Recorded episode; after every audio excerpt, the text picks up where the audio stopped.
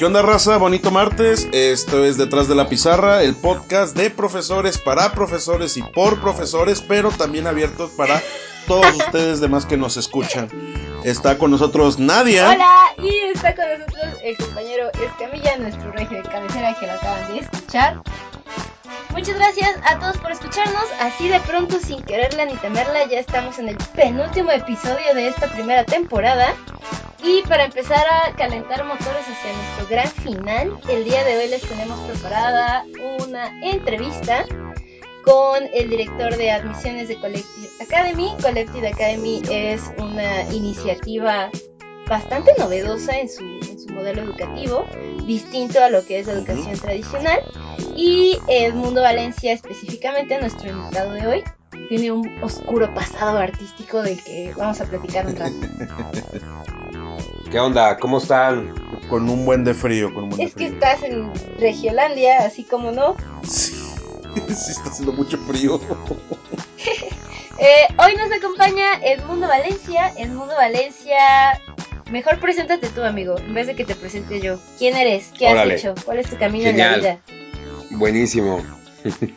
pues mira, el camino en mi, vida lo, estoy, lo sigo descubriendo, pero, pero pues te voy a platicar lo que, lo que estoy haciendo hasta ahorita, que son a pasos agigantados. Muchas gracias por la invitación, amiga. Eh, pues bueno, ahorita actualmente estoy laborando como director de admisiones de Collective Academy. Es una neouniversidad que está tratando de darle como, como en la torre a todo el sistema educativo conocido actualmente, ¿no? Ajá. Eh, ¿En qué sentido? Haciendo las cosas totalmente diferentes y por eso creo que se, se liga muchísimo con lo que vamos a platicar el día de hoy. Eh, es una plataforma de educación eh, para high potentials dentro de, de distintas empresas y también para quitar esta falsa miopía a distintas organizaciones en donde creen que las cosas deben de ser como han sido siempre. Y pues bueno, además de esto, pues tú sabes que he dado ya clases un, un ratote y ¿Tu camino artístico cómo va hasta el momento? Híjole. Pausado, no porque quiera, sino porque... Bueno, no, sí, porque quiero, porque si se quiere se puede, ¿no? Claro. Eh, ya un ratote de, de no estar sobre la tabla, como, como antes, ¿no? Que, que he hecho, pues eh, soy un- una persona que ha estudiado teatro desde hace muchísimos años, desde muy pequeño. Que, que siempre diré que lo que soy se lo agradezco a lo que he aprendido en un escenario con los profesores de teatro, de danza, de canto, con, con distintos maestros de vida que me han profesionalizado y que me han dado ciertos skills que hoy me, de- me, de- me caracterizan 100%, ¿no? Pero eh, ahorita está pausada, pero vamos, vamos a ver qué, qué se sigue, qué se sigue haciendo. Pausada en el escenario, pero sigue revolucionando cuando doy, cuando doy clases. La verdad es que sí me convierto en un, en un personaje por ahí. Excelente. Pero pues estamos dándole con todo, ¿no? Y puntualmente estoy dando sesiones, soy, soy parte del cuerpo docente. Eh, ahí y también en, en la VM, estuve en IES Moda Casa de Francia, que es una escuela de diseño de moda francesa, que queramos o no, los europeos tienen otro mindset totalmente distinto al- nuestro y es una apertura Sí, no. totalmente diferente, ¿no? Está muchísimo más cañón como, como ellos ven el mundo, lo conceptualizan, pero bueno, lo que nos toca a nosotros como mexicanos y como México en la educación es seguir echándole muchísimas ganas para que pues, la educación vaya fomentando profesionistas fregones en un futuro, pero con otro tipo de mentalidad, ¿no? Que puedan resolver como casos más prácticos, saber resolver, ser creativos y toda esta parte, pues siempre acompañada creo que de una, una buena risa, un buen momento es la mejor manera de, de aprender. ¿Sus clases son presenciales, remotas, es híbrido el modelo? ¿Cómo lo están manejando? De todo. La verdad es que es un programa bastante blended y eso es creo que la, la gran ventaja de, de ahorita, ¿no? Estábamos muy peleados hace muchos años, yo creo que todos los estudiantes con estos sistemas en línea porque no teníamos un contacto, pero pues finalmente, míranos ahorita nosotros, ¿no? Estamos totalmente a distancia, estamos totalmente separados y estamos haciendo cosas maravillosas en colaboración. Entonces creo que nos tenemos que aliar esta parte tecnológica. Eh, entonces es un formato blended y en lo particular las clases que yo brindo las hago, aunque estemos presencial, las hago de repente en línea. Eso significa que de repente los hago moverse a otros espacios. Se, o sea, estamos, no sé, te voy a poner un ejemplo. La, la última sesión que di eh, de Marketing Management en, en VM para educación ejecutiva, te doy un poquito de contexto. Los, los estudiantes, pues son personas de todo tipo, o sea, de, de, de, todas edades, porque es una, es una licenciatura para personas que han trabajado, que tienen experiencia, pero pues quieren terminar un, unos estudios, ¿no? Y sí, quieren un perfil súper variado. Sí. Variadísimo, o sea, tenía yo alumnos de 25 años y hasta arriba de 50, ¿no? Uh -huh. Y pues no, ahí llega Edo, ¿no? Un, hay un, un, un chamaco que les quiere hacer reír, que les quiere hacer pasar un buen rato y en la última sesión pues los pongo en diferentes puntos de la escuela y en diferentes puntos del campus y de hecho Sí. llegaron a esos puntos a través de un rally, a través de pistas, tuvieron que cumplir tres pistas, Ah, está bien chido eso. tuvo poca madre, este, con tres contenidos de- del, del curso, llegaron a, a su lugar, al venue donde les correspondía y ahí se tenían que conectar y pues cada uno tenía que representar un país. Esto como contexto, pues tenían que hacer un ejercicio de tropicalización de productos, ¿no? La, la clase de marketing, entonces pues, estábamos hablando de, de cómo los productos se tropicalizan. Pero estuvo buenazo porque los saqué de su zona de confort, ¿no? O sea, como que ni se lo esperaban. Y pues nada, grandes resultados en esa sesión y así como esa hay, hay como muchas otras, ¿no? Pero bueno, Sí, eh, claro. aunque el formato ha sido presencial, lo hacemos blendes. Ah, está increíble. Fíjate que justo hoy en la mañana platicaba con David Aroesti, no sé si lo ubiques, es jefe de educación en Platzi, Ajá. y justo estábamos hablando de la importancia de generar una experiencia que vaya de la mano con el aprendizaje que estás generando, ¿no? Eh, es esta idea de que si tú simplemente llegas y les vomitas encima el contenido, se enteran, pero es lo que nos decían a nosotros de, te entra por un oído y te sale por el otro, ¿no? Cuando hay una Sí. experiencia y sobre todo algo que tú ya dijiste ahorita varias veces, cuando hay emoción de por medio, o sea, cuando te la pasas bien, eh, por supuesto que hay más oportunidad de que realmente haya una apropiación de ese conocimiento, ¿no? De ese aprendizaje. Que no sea conocimiento, sino que sea realmente un aprendizaje. Sí, pues el contenido, la verdad es que lo podemos encontrar hoy en día en todos lados, ¿no? O Claro sea, que sí. Quieres aprender a hacer galletas, te metes a YouTube, pero ¿cuándo las vas a hacer? ¿Y cómo te van a quedar? ¿Y cuándo te las vas a comer? ¿Y con quién las vas a compartir? ¿No? La ejecución del contenido o la ejecución del aprendizaje puesto en marcha es lo más interesante y, y justo eso es lo que, ya retomando un poco lo que, lo que hacemos en, en Collective Academy, justo es brindarles la oportunidad de pasar un buen rato como si te fueras con unos cuates a tomar algo, a comer, a discutir acerca de un tema, platicar de política, platicar de economía, finanzas, alguna tendencia global, lo que sea, pero que te la pases bien, que lo estés disfrutando, te lo vas a enmarcar mucho más en tu cerebro eh, racional y emocional y lo vas a poder poner en práctica, más allá de una vieja escuela catedrática en donde el señor que está enfrente de ti, eminencia dentro de una universidad particular de trillones de dólares al mes de colegiatura, pero que el güey nunca ha trabajado en lo que te está enseñando, Claro. ¿no? Entonces es como, pues, ¿qué me vienes a decir? Lo del libro, el libro lo puedo leer, pero tú dime mejor cómo la estás pasando en Google, cómo la estás pasando en alguna empresa monstruosa y gigantesca que me pueda a mí enseñar realmente lo que tú estás sufriendo y cómo es que tú estás ganándote tu dinero y tu, y, tu título, ¿no? Y, y eso es algo más, creo que mucho más fregón, ¿no? Y estamos convencidos de, de esta eh, sana discusión y estas, estas sanas intervenciones entre todos los, los participantes dentro de, de una sesión. De hecho, por ejemplo, nosotros en, en Collective no tenemos eh, este vocabulario de, de escuela, de clases, profesores, compañeros, ¿no? Somos colaboradores, son mentores, son sesiones en donde pues estamos charlando, así como ahorita, estamos platicando de un tema y empiezan a salir ideas, ¿no? Creo que ese es el futuro de la educación, el, el, el que la pasemos cool, el que la estemos divirtiendo, pero que, y que además lo podamos ejecutar. Sí. Y fíjate, fíjate que un poco de esto que dices de, de realmente ya divertirse, que es uno como de mis principales preguntas, yo me he dado cuenta, y al final de cuentas creo que nosotros mismos lo veíamos como alumnos, esta frase de, oye, ¿y el profesor hizo con ustedes tal chiste? Sí. Ay, con nosotros también. No, o sea, llega el momento en el que la cátedra que le estás dando a los alumnos se convierte como en una rutina de stand-up. ¿no? Hasta vas midiendo a tu público, te das cuenta cuando se ríen, te das cuenta cuando soltaste tú un chiste y no se rieron y dices, ok, no lo vuelvo a hacer en el siguiente grupo, ¿no? O sea, tienes que ir midiendo a, a tu audiencia, que en este caso son los alumnos, ¿no? Y, y, y si bien no es el objetivo hacerlos reír, es cierto que quieres que se la pasen bien, porque si ellos se la pasan bien, también tú te la pasas bien, ¿no? Entonces, en modelos más tradicionales, como en los que muchos de nosotros todavía estamos, que nos aventamos las mismas sesiones todo el día. ¿cómo entran? O sea, y me gustó mucho con esto que empezaste que decías que tú le agradeces mucho a todo lo que aprendiste arriba de las tablas, porque es evidente, o sea, tú ahorita empiezas a hablar te lo digo en el mejor sentido de la palabra, eres un monstruo, ¿no? Se, escucha la seguridad, se escucha la fluidez y son cosas que no cualquier persona tiene. Creo que como docentes también estas habilidades más teatrales de, de hacernos grandotes y de reclamar la atención simplemente con nuestra presencia, son cosas que están súper, súper eh, dejadas de lado y que se podrían aprovechar.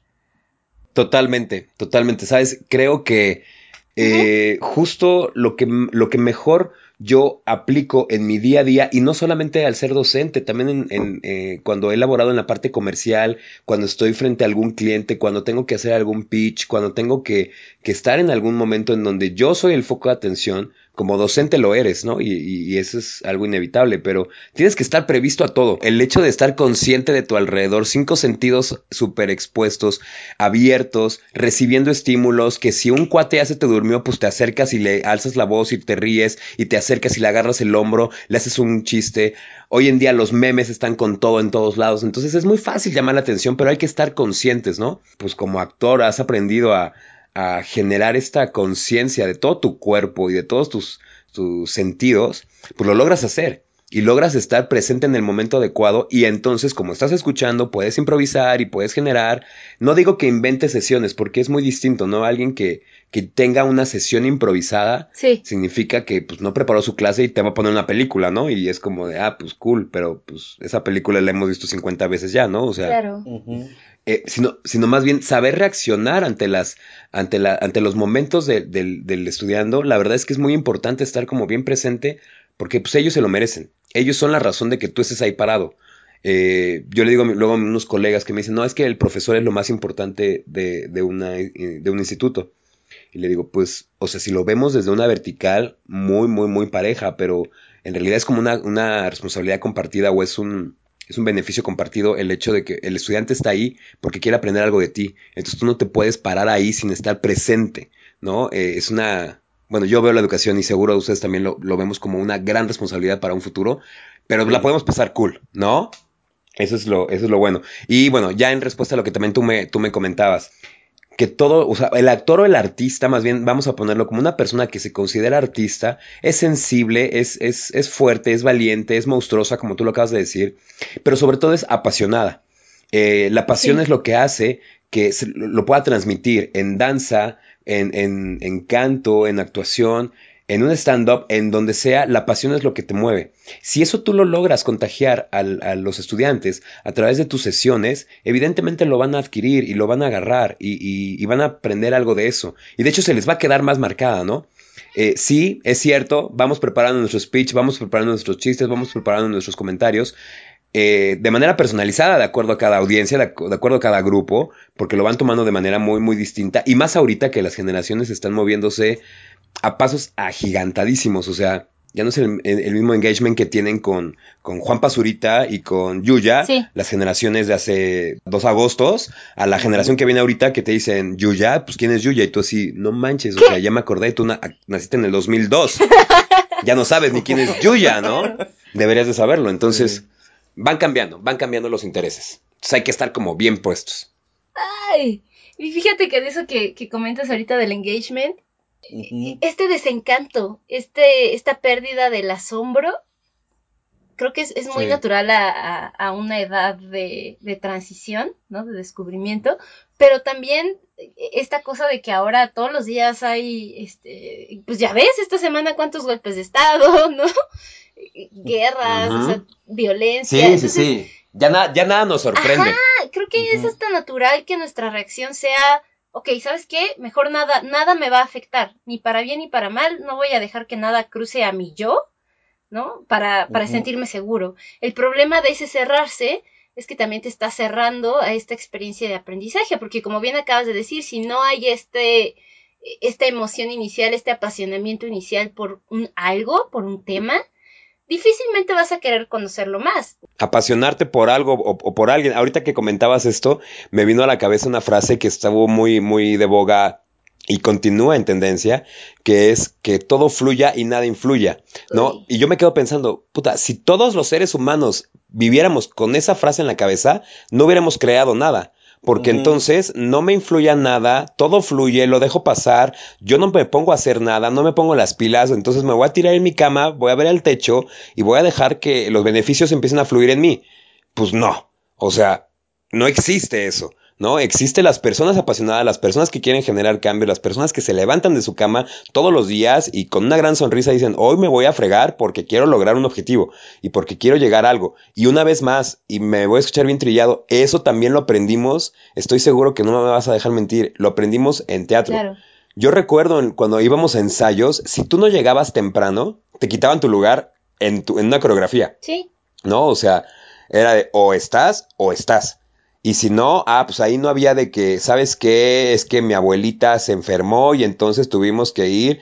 ¿Cuál abuelita? La que se te murió la semana pasada. Ah, no, la otra abuelita, ¿no? O sea, no hay pretextos ahí. Y, y, es algo que vas aprendiendo bien, bien padre, la disciplina, la puntualidad, las ganas de, de querer generar. O sea, yo soy egresado de la parte cultural y estudié licenciatura en mercadotecnia, ¿no? Pero me formó, te forman esta- estas, estas eh, pasiones y, y pues no sé, es que es que es todo es tan natural al, ser humano. Si nos empezamos a, si nos ponemos a pensar por qué, por qué la diversión nos gusta o por qué la pasión nos, nos hace aprender, pues nada más volteemos a ver cómo aprendimos a caminar o cómo aprendimos a hablar. O sea, nuestros aspectos motrices y mentales se fueron conectando desde los primeros minutos de nuestra vida a través de juegos, a través de dinámicas emocionales, a través de un avioncito que tu mamá te daba una, una cucharada de papilla. Eso es un juego, es lúdico y te hacía reír a ti o te hacía sufrir. O sea, no, porque quizá también llorabas y quizá te la pasabas mal, pero en eso ejercía un, un, un aspecto emocional que es muy distinto que si tu mamá se hubiera puesto enfrente de ti de, a ver, mijito de dos meses de edad, te voy a leer las bondades de la papilla, ¿no? Para que te la quieras comer. Pues no. Evidentemente nos va a dar flojera. Y sigue pasando eso. Si ahorita un profesor se pone enfrente de ti y te dice, a ver muchachos, les vamos a leer las bondades de la mercadotecnia y por qué deberíamos de hacerla, pues dices, güey, no manches, yo a Kotler me lo sé de memoria y me lo puedo encontrar en YouTube, pero mejor cuéntame cuáles son las bondades de que tú haces marketing para, no sé, Tiffany. Ah, pues ahí sí va a estar padre, ¿no? Y entonces yo lo voy a entender y, y me pones a jugar y me pones a, a emocionarme con eso. Eh, pero bueno, no sé si me fui de la línea, No, perdón. no, no. De hecho, me quedé pensando y sí sentí así como ¡oh! el momento de, re- de revelación. Tienes toda la razón. Siempre, desde siempre, nuestra manera de aprender es ligada con la emoción. Puede ser, digo, las mamás no lo saben, ¿no? Pero están aplicando el condicionamiento positivo, negativo, castigo positivo, castigo negativo. Pero pues sí, o sea, la verdad es que los juegos son lo mismo. Nos gusta que los juegos tengan reglas y que los juegos tengan premios y castigos. Exacto. Como dices, hasta el avioncito de la comida. Y pues sí, sí, tienes toda la razón. Ahora, hay que, hay que entender que el juego es un, es un proceso y no un fin, ¿no? Porque si, si nos ponemos a pensar que el, el juego o la dinámica lúdica dentro del aprendizaje o dentro de la docencia es el fin, entonces sí nos vamos a volver un recreo permanente. Sin embargo, si vemos nosotros el juego como una dinámica de proceso para llegar a un fin de aprendizaje, ahí cambia eh, la sintonía totalmente, ¿no? Entonces, a través de justo lo que acabas de decir, reglas, condicionamiento, límites, castigos, recompensas, instrucciones, niveles, competencias, todo este asunto nos va a llegar, nos va a llevar a un, a un objetivo. Eh, yo te apuesto que si ahorita no tenemos a un grupo de estudiantes de 20 estudiantes y les aplicamos un examen, todo el mundo nos va a decir qué flojera. Pero si yo les digo, esta es una competencia y la persona que responda primero la respuesta correcta va a ganar puntos, todos van a estar atentos porque nos encanta competir. Claro. Y, y es lo mismo, es el mismo examen, mismas preguntas de flojera, mismo contenido teórico que no me va a servir de nada, pero si yo lo pongo en competencia, el alumno lo va a hacer suyo y va a estar atento y va a querer ganar, porque es eso, estamos queriendo ganar todo el tiempo y queremos recibir reconocimiento, ¿no? En ese sentido, me acuerdo una- en una ocasión, en esta escuela europea, pues al de ser de diseño de moda, pues todo mundo, pues mucha imagen y mucho glamour y mucho no sé qué, ¿no? Y, y pues una, un examen final, yo lo hice a manera de entrega de Oscar, ¿no? Y, y- y era una alfombra roja, lo que tenían que ellos que preparar y todo esto, pero su examen final de finanzas y mercadotecnia, fue un, un curso que yo mezclé, era presentar una pasarela y en una alfombra roja.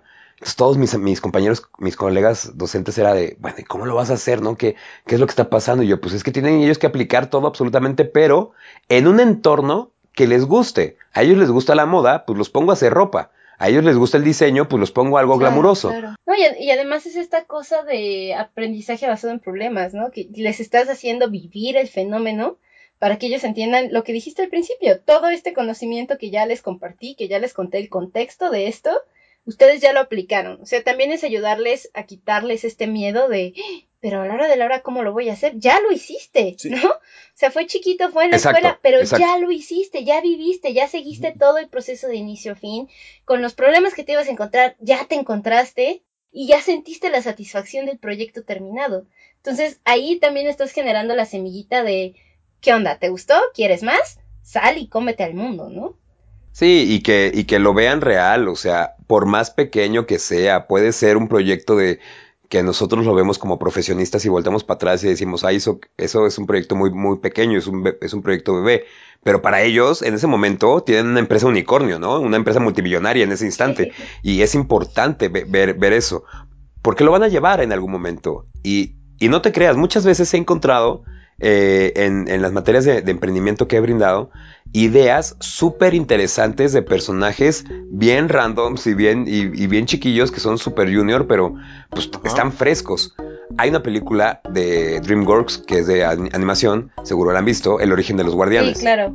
en donde San- el- el- la, la habilidad de Santa Claus o de Papá Noel era sus ojotes, unos grandes ojos, porque él se asombraba de todo, ¿no? Y, y- y eso a mí me quedó marcadísimo, esa capacidad de poderte asombrar o que todo te parezca novedoso, que todo te parezca sorprendente, así sea algo que has estado viendo repetidas ocasiones, que ya lo tienes dominado, que ya lo conoces, que te lo han dicho hasta el cansancio, pero que te siga sorprendiendo, creo que es algo que tenemos que seguir como remarcando en, en- en- en los, estudiantes, en nosotros mismos y en los estudiantes, porque solamente así se genera algo creativo. Si, si nos creemos que lo sabemos todo o que lo podemos todo, pues nunca vamos a avanzar más. Creo, ¿no? Y es que es súper rico. O sea, es, es- es- o sea, entiendo que te duela no verlo en otros lados. Porque es delicioso. O sea, esta parte donde a lo mejor eh, estás trabajando en un proyecto que, que ya, ya lo corriste con varios clientes, ya sabes cómo funciona, etcétera. Y de pronto sale un nuevo reto y lo disfrutas, ¿no? Porque dices, estoy, estoy descubriendo una faceta nueva de este problema que creí que ya tenía dominado. Entonces es no sufrirle, no querer que todo sea igual. Y realmente es como dices, esta capacidad de asombro que es la que realmente te lleva a aprender más y más y más. ¿no? Eh, la semana pasada estuvo con nosotros una diseñadora industrial y nos decía que a ella lo que más le gusta de su profesión y que lo vincula con la parte de la docencia es que el diseñador industrial, cada cliente es aprender de un nuevo mundo. ¿no? Y, y un día puede ser muebles, y un día puede ser ropa, y un día puede ser joyería, y, y todo le parece igualmente interesante y quiere saber más de todo y entonces aprende más, porque entonces tiene que aprender de materiales y entonces tiene que aprender de tendencias y entonces tiene que aprender de ergonomía. Entonces, sí es esa curiosidad la que a final de cuentas te va a ayudar a poder conocer más. Así es, así es. ¿Cómo es que, me vuelvo al, al tema de los niños, cómo es que un bebé descubre que hacerse popó en los pañales es malo? porque le caga. Pues porque le roza. Sí. Pues sí, porque le duele. Y porque su mamá le va a decir, ay, hijo de la fregada, te volviste a cagar en los pañales, ¿no? Y entonces él va a decir, ah, no, mamá no está feliz, no me va a dar abrazo, me está poniendo esa talco feo en mis pompas que me hace que me arda, ¿no? Y, me, me va a cambiar mi pañalito. Y, o sea, entonces en ese momento va a decir, ah, yo ya sé que no me tengo que cagar en los pañales, ¿no? O sea, y empieza a jugar con variables y empieza a descubrir variables dentro de su desempeño diario que lo van generando conocimiento que le gusta, que le atrae y que, y que se siente cómodo con ello. Y así somos los adultos y así somos cuando estamos en la pubertad o en la adolescencia, empezamos a descubrir, oye, le voy a regalar flores a la chava o al chavo que me gusta. No manches, ese güey es alérgico a las flores, ¿cómo se las voy a regalar, no? Y empiezas a aprender ciertos estímulos para que la próxima vez no la riegues. Ese es el aprendizaje, justo lo que decías. Aprendizaje basado en problemas es justo meterte a la curiosidad, meterte a la práctica y a la ejecución de no cagarte en los pañales, para no cagarla. O sea, es así de sencillo, ¿no? Sí, a mí me pasó, me pasó una vez este, a ver, este, Lo de los pañales. lo de- sí, muchas veces, este, hace dos semanas, no, no es cierto, eso no, hace dos semanas, este, una vez yo en una materia que era sobre México contemporáneo les puse los alumnos, bueno, esta materia estaba diseñada de forma en que fueran retos. Este, retos de, en cuanto a la democracia, en cuanto a la política, en cuanto a indicadores económicos, etcétera. Y cuando era sobre cuestiones laborales, un profesor la aplicó y yo le robé la idea, bueno, se, se la pedí prestada, este, donde en un grupo, un equipo, los equipos, un miembro del equipo tenía que conseguir trabajo, así tenía que conseguir trabajo en el, en, ya fuera por su edad, en una franquicia o incluso en el comercio informal, les dije que obviamente pues un mercadito o algo así leve, este, otros buscando en bolsas de trabajo, otros buscando ahí con algún conocido que tuviera una empresa y otro, este, no me acuerdo cuál era el, cuarto tipo de buscar trabajo. Y les encantó la idea, este, por el hecho de que es, ah, entonces a esto nos vamos a enfrentar, aprendieron a qué se van a enfrentar cuando ellos estén buscando trabajo, este, en el futuro, en lugar de yo decirles nada más, eh, la tasa de empleo en México es esta y ha ido creciendo o ha ido decreciendo este, de tal manera. O sea, como dices tú, fueron aprendiendo mediante ese descubrimiento de a qué se pueden enfrentar en un futuro. Este, Y de hecho, uno incluso me dijo que se quedó trabajando unos meses más en el mercadito ahí de por su colonia, incluso después de la actividad. Dijo, pues que es buen varo, profe. Y yo, eso es algo, o sea, tus papás saben y todo. Sí, sí, sí, saben y todo. Ah, ok. No me quiero meter en problemas, pero hasta uno consiguió ahí jale de, de ahí de vendiendo paca. O sea, pues, o sea, aprendieron, el, aprendieron cómo es el buscar trabajo en lugar de simplemente, como dices tú, verlo en un libro que o lo pueden ver en YouTube o lo pueden ver en, en el N número de, de sitios de noticias que hay en Internet. 100%, 100%. O sea, no, no, no, no te sirve de nada tenerlo en en la mente o en la teoría, si no lo vemos aplicado, si no no las vemos negras, si no las regamos y si no lo, no lo hacemos, ¿no? Y, y sobre todo si las pasamos bien. O sea, soltando endorfinas al momento de reírnos, así de sencillo, ¿no? Sí. Este, también una, una duda, bueno, en tu formación, este, ya nos has contado un poco de cómo has, este, utilizado lo que aprendiste de, del teatro en, tanto en tus, en tus clases como en, tu, en la cuestión de la administración o en, la, cuando ves clientes. Eh, para todos los que nos escuchan, tres cosas esenciales así de a, bote pronto que uno puede implementar así como profesor que vengan directamente de la cuestión artística. Es una buena pregunta. Además de lo que ya hemos dicho. Yo creo que, ok, la primera y la más importante y la que siempre aplico, y a ver si no es la única que voy a explicar, la de la improvisación. O sea, estar, pero, ok, la improvisación en, en actuación, en, en, teatro y en artes escénicas viene de la mano de la plena conciencia, de estar presente todo el tiempo, en todo momento, ahí en ese lugar. Cinco sentidos expuestos, escuchando con todos tus oídos, viendo con todos tus ojos, sintiendo con toda tu piel, palpitando con toda tu, tu, tu lengua y olfateando con toda tu nariz en ese, en ese momento cuando estás en un, y de hecho es un principio de, de mindfulness, ¿no? En la plena conciencia. Cuando estás ahí, justo parado y enfrente de todo, vas a poder entonces tú improvisar en teatro o en actuación. Cuando, una, cuando un actor es, plena, es pleno consciente de lo que está interpretando, si se le olvida una línea, si sucede algo, si se cae la escenografía, si un actor no sale a, a darle un cue o alguna, alguna línea que le tiene que soltar, el actor entonces puede hacer lo que sea porque en verdad es el personaje. O sea, lo está viviendo al 100%. en, en, la docencia entonces lo vemos de manera igual. Si tú estás plenamente consciente de quiénes están enfrente de ti, quiénes son tus alumnos, de qué manera van a aprender, cuáles son tus objetivos de aprendizaje, a dónde, punto A y punto Z, de dónde estás parado y a dónde los quieres llevar, te va a ser mucho más sencillo poder llevar una dinámica eh, mucho más ágil, más ejecutada, más disfrutable. Tú la vas a disfrutar, la va a disfrutar la gente y vas a estar con posibilidades a, hacer cosas que no tenías programadas, pero que van a funcionar, ¿no? Esa es una.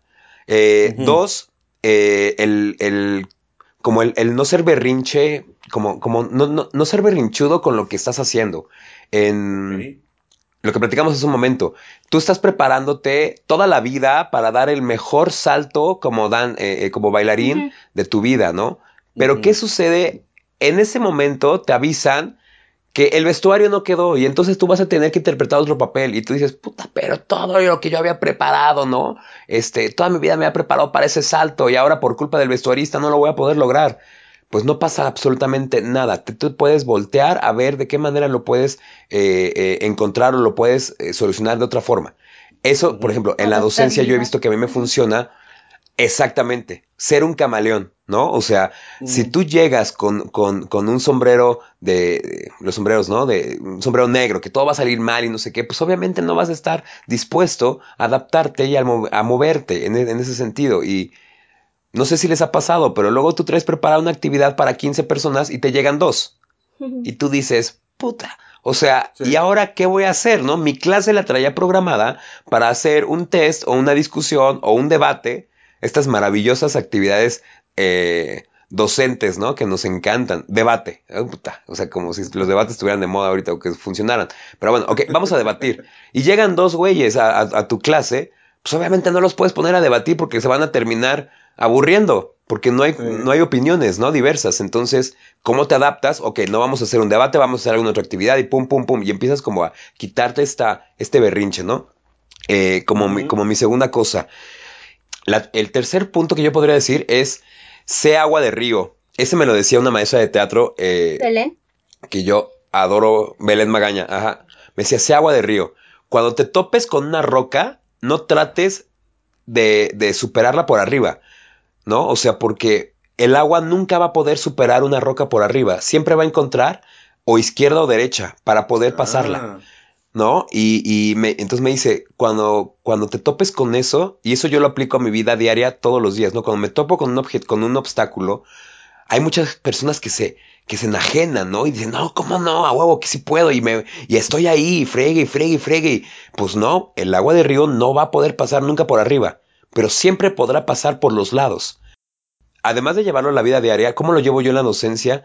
Cuando tú te enfrentas con un... Porque puta, es una, es una profesión bellísima, lindísima, pero bien complicada porque estamos todo el tiempo trabajando con seres humanos. Y los seres humanos somos unos, unos dementes, o sea, tenemos en, en, la cabeza locura y media, ¿no? Y todos somos diferentes y todos tenemos un mal día y todos somos unos demonios, pero también somos unos ángeles, ¿no? Entonces, ¿de qué manera yo, en lugar de estar peleándome con alguien, con esa roca, yo le puedo dar la vuelta para llegar a mi objetivo?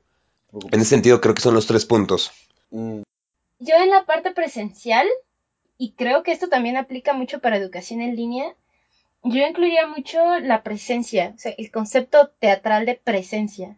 Es una de las herramientas que forma parte de la improvisación que comentó Edo en el primer punto, pero de manera aislada yo, la, la, resaltaría también, ¿no? Creo que, y creo que lo he comentado aquí en el podcast, tengo recuerdos traumáticos de profesores con un mal lenguaje corporal, ¿no? Que decías, esta persona la vamos a hacer llorar en dos minutos y es el profesor.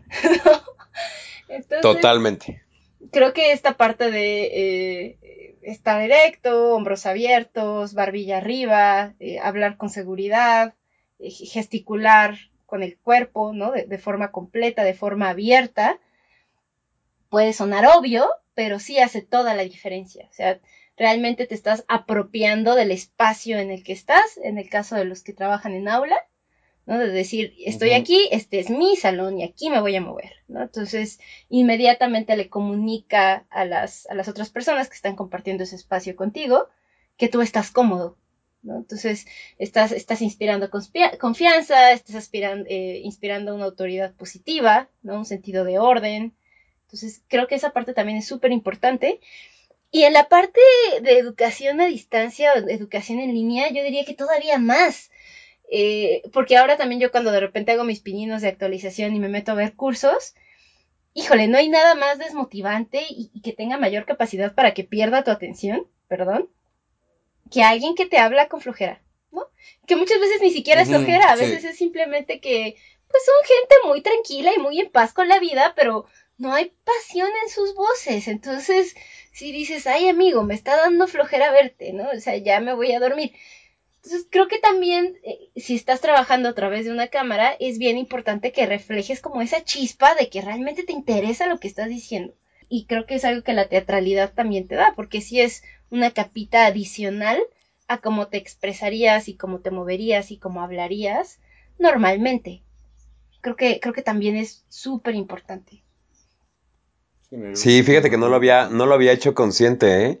Pero es cierto, cuando, cuando te haces consciente de tu cuerpo, de tu voz, de cómo manejas los tonos, aceleras la velocidad, lo haces más despacio, subes, bajas, no sé, ese tipo de cosas dan dinamismo a una sesión. Claro. Y, y hay, hay personas que no lo tienen y es como de qué flojera lo que me estás diciendo es más, ni siquiera pienso que es flojera porque ya me perdiste. Sí, el típico así, a ver, chavos, saquen el... O sea, ya no me enteré qué pasaba después.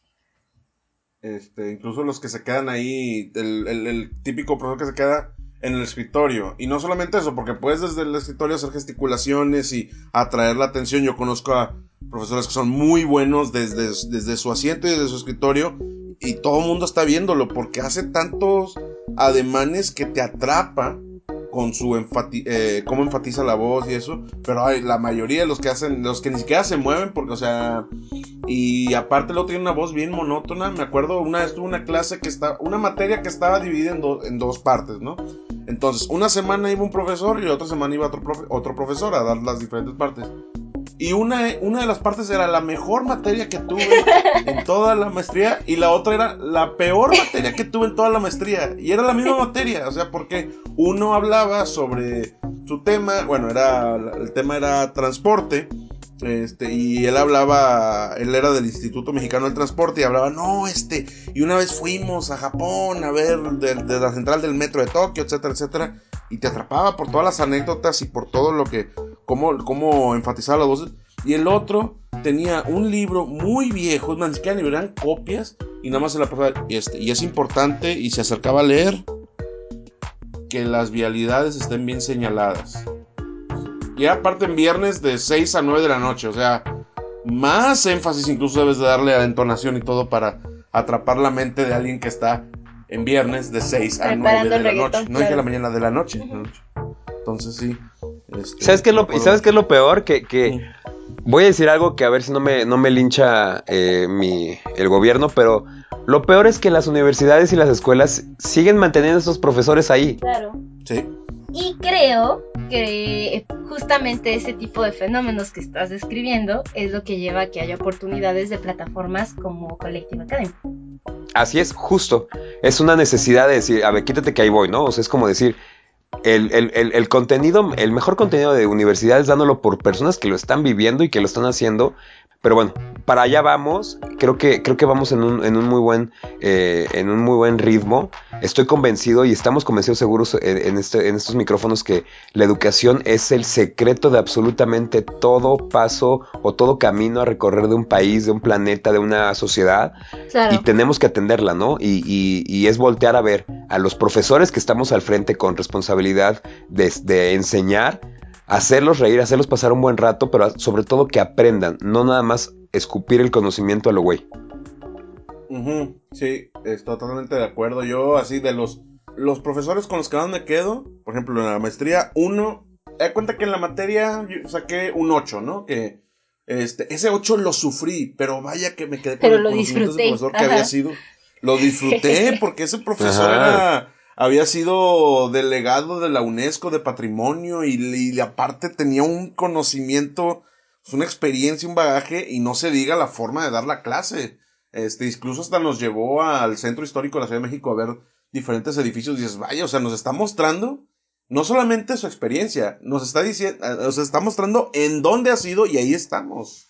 Así es. Totalmente de acuerdo. Y, y, te, y te, acuerdas de eso. sí.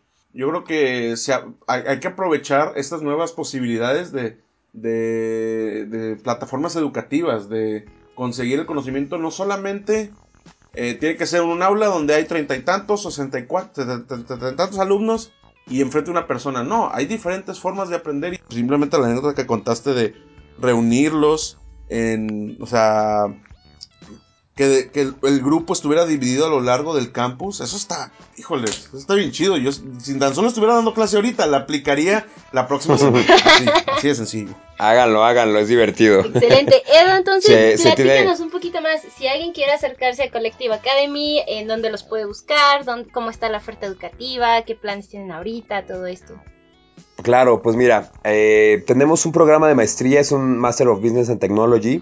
Tenemos un programa presencial en la Ciudad de México, en diferentes sedes, en la Ciudad de Monterrey también. Tenemos un programa digital que estamos teniendo alumnos de Guadalajara, Puebla, Morelia, Ecuador, Colombia, eh, Bogotá. ¿Qué es lo que queremos hacer con esto? Profesionalizar los eh, los high potential dentro de empresas y organizaciones y asimismo enseñar a estas organizaciones con programas de Enterprise Education a afrontar los nuevos retos que el, mundo está teniendo. ¿no? Entonces, por un lado estamos atendiendo a los futuros candidatos a, buenos empleos, pero por otro lado estamos enseñándole a las empresas a generar buenos empleos. ¿no? Entonces es un círculo virtuoso. sí está padre. Eh, pues los invito a que puedan visitar las redes sociales de Collective Academy, así los pueden encontrar a todos lados, nos pueden encontrar también en el sitio web collectiveacademy.com y pues ahí van a ver las fechas de apertura, todo lo que ya tenemos programado para el 2020. Tendremos seis generaciones nuevas con estas, eh, bueno, este año cerramos con 18 generaciones abiertas en tres años, entonces la verdad es que está dándole el boom, los invito a que lo conozcan y pues si le dan clic en WhatsApp en la página de Collective van a estar hablando directamente conmigo. Entonces, adelante y a sus órdenes. Y muchas gracias por la invitación. no, a ti, a ti por, por aceptarla y por compartirnos todo, toda esta nueva, esta nueva tendencia de, de educativa a nivel ya universitario.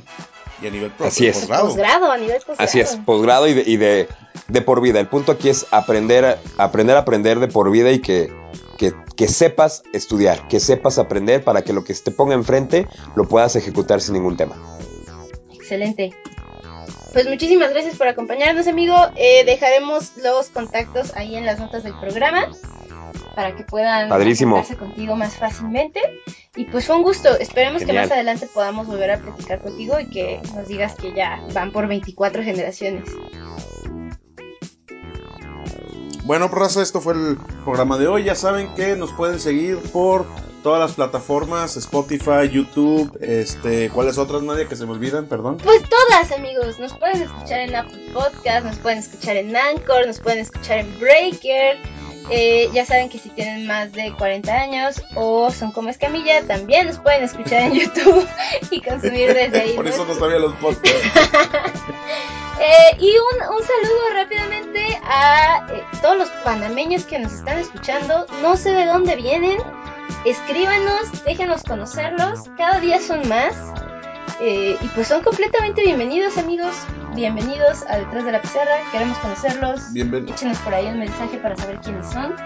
Y sería todo. Nos escuchamos el próximo martes, último martes de noviembre, último martes de la primera temporada todo de momento. Ok, este, raza, pues nos vemos. Un saludo, raza de Panamá. Este, un gustazo. A los mexas también pues, y a todos. Pero a los mexas y a, todo, a, todo, a todo el mundo. Nos escuchamos entonces la próxima semana. Sobre raza, abríguese bien. Bye.